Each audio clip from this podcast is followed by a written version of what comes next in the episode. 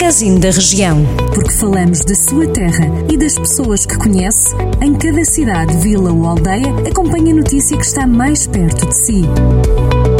Magazine da Região. Edição de Carlos Esteves.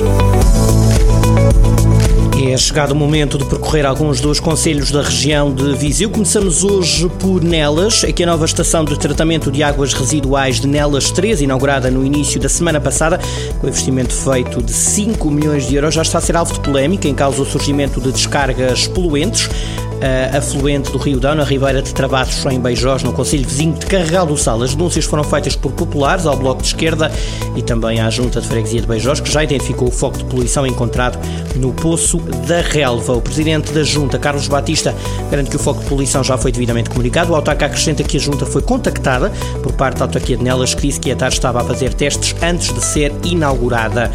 O deputado municipal do Bloco de Esquerda, encarregado do Sal, Diego Garcia, lamenta este caso. O Relações Públicas da GNR de Viseu, o Tenente-Coronel Adriano Rezende, confirmou o envio de duas queixas sobre o foco de poluição na Ribeira de Travassos. O Jornal do Centro tentou ainda obter esclarecimentos do Presidente da Câmara de Nelas, Borges da Silva, mas sem sucesso. O Presidente da Câmara Municipal de São Pedro do Sul garante que está a trabalhar com Águas do Douro e Paiva para a gestão da água e o Ministro do Ambiente elogiou e apadrinhou o casamento no dia em que recebeu a visita do Ministro do Ambiente João Pedro Matos Fernandes para descerrar a primeira pedra da construção de um açude no Rio Voga. O autarca explicou que a água em alta passará a chegar à, da empresa pública Águas do Douro e Paiva.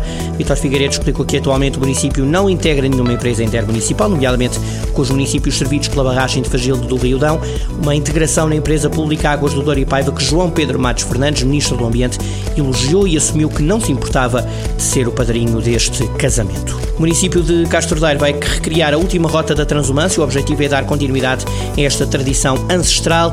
A iniciativa acontece dia 3 de julho pelas 10 da manhã e vai terminar a 24 de agosto. Neste evento vão ser garantidas as normas de segurança e de higiene definidas pela Direção-Geral de Saúde. A pré-inscrição é obrigatória. A caminhada desta edição destacar-se-á pelo enquadramento histórico, onde todas as atividades vão ser baseadas na grande viagem do antigamente, com experiências e momentos únicos, onde o imaginário pastoril e da transumância estarão sempre presentes. A quarta e última etapa da Taça de Portugal de Ciclismo de Estrada Feminino vai realizar-se em Penalva do Castelo já no dia 11 de julho. Em declarações à Rádio Jornal do Centro, Pedro Martins, o presidente da Associação de Ciclismo da Beira Alta, entidade que vai organizar o evento, diz que esta é a prova que vai definir quem são as vencedoras da edição de 2021. Ora, por ser a etapa decisiva da Taça de Portugal, Pedro Martins afirma que a prova vai contar com a presença de quase a totalidade do pelotão feminino nacional, que atualmente já ultrapassa a centena de atletas. O Salão Paroquial de Armamar abriu uma exposição dedicada aos trajes e adereços que marcaram os desfiles das marchas populares de São João no Conselho.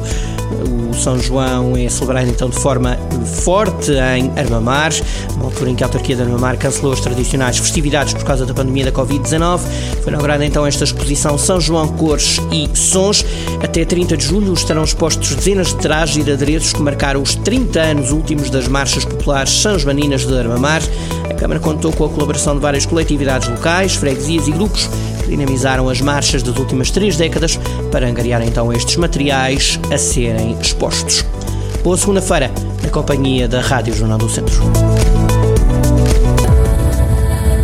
Jornal do Centro, a rádio que liga a região.